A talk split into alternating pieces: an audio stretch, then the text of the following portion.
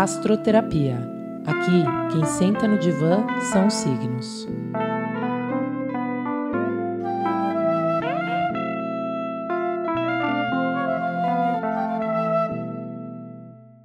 Olá, eu sou Amanda Sérvulo. Bem-vindos e bem-vindas. Caso você queira saber mais sobre mim e sobre o podcast, eu te convido a escutar o episódio Apresentação Diário da Sacerdotisa. Bom, esse episódio é para eu te apresentar o Astroterapia, que é o primeiro programa secundário que eu lanço com o nascimento do podcast. No Astroterapia, quem senta no divã são os signos. Então, é uma aula terapia em que eu apresento um signo e conto com a participação de duas pessoas desse signo, que vão interagindo durante o programa, trazendo suas percepções acerca dos conteúdos, as suas histórias.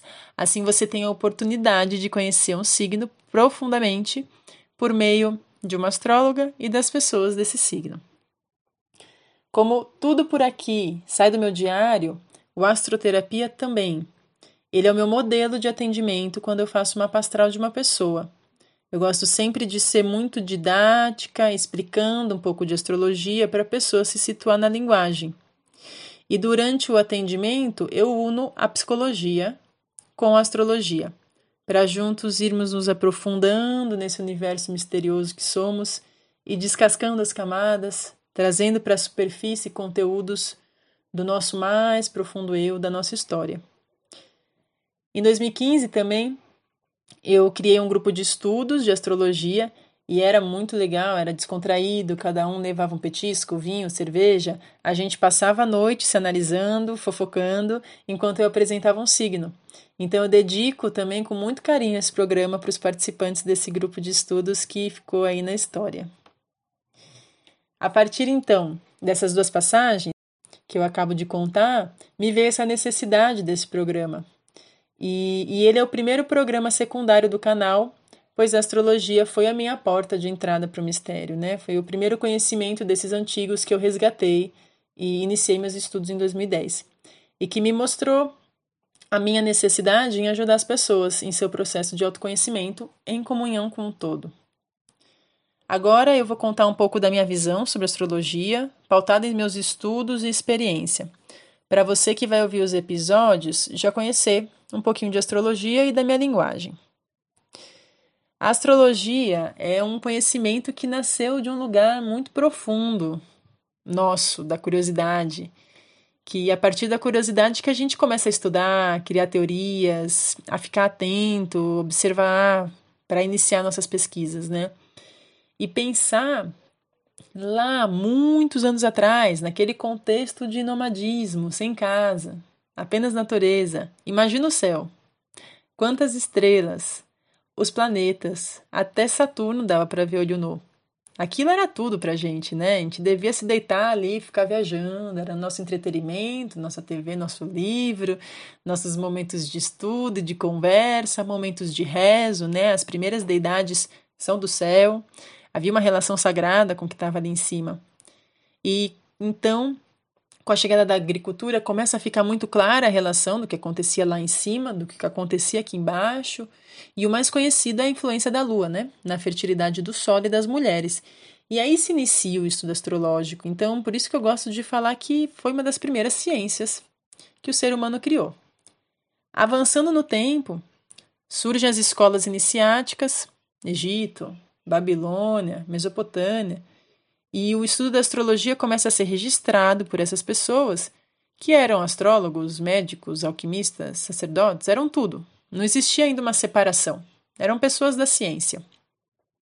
Dando um pulo, a gente vai para a Idade Média, que é um momento de efervescência, pois esses conhecimentos antigos das escolas de mistério estavam voltando.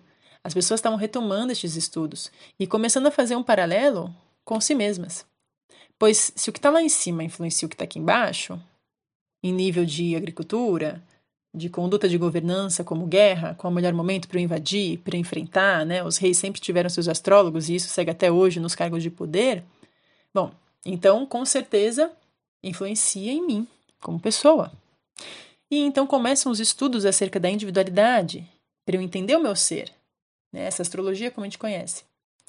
E sim, não é à toa que tem nesse momento a Inquisição, a caça às bruxas, porque tudo que possibilitava o ser humano de se conectar com si, com o seu sagrado, com esse mistério, que não estava no âmbito da Igreja Católica e dos homens de poder na época, não tinha interesse mesmo e ia para a fogueira. Então foi um momento de muita expansão dos estudos da astrologia com o pensar medieval, que é o pensar analógico.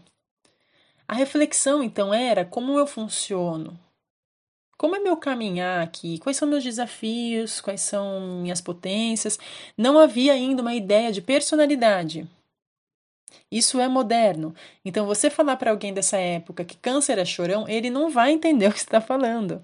Agora, câncer é um signo regido pela água, pela lua, esses são símbolos das emoções, e aí vai, aí sim.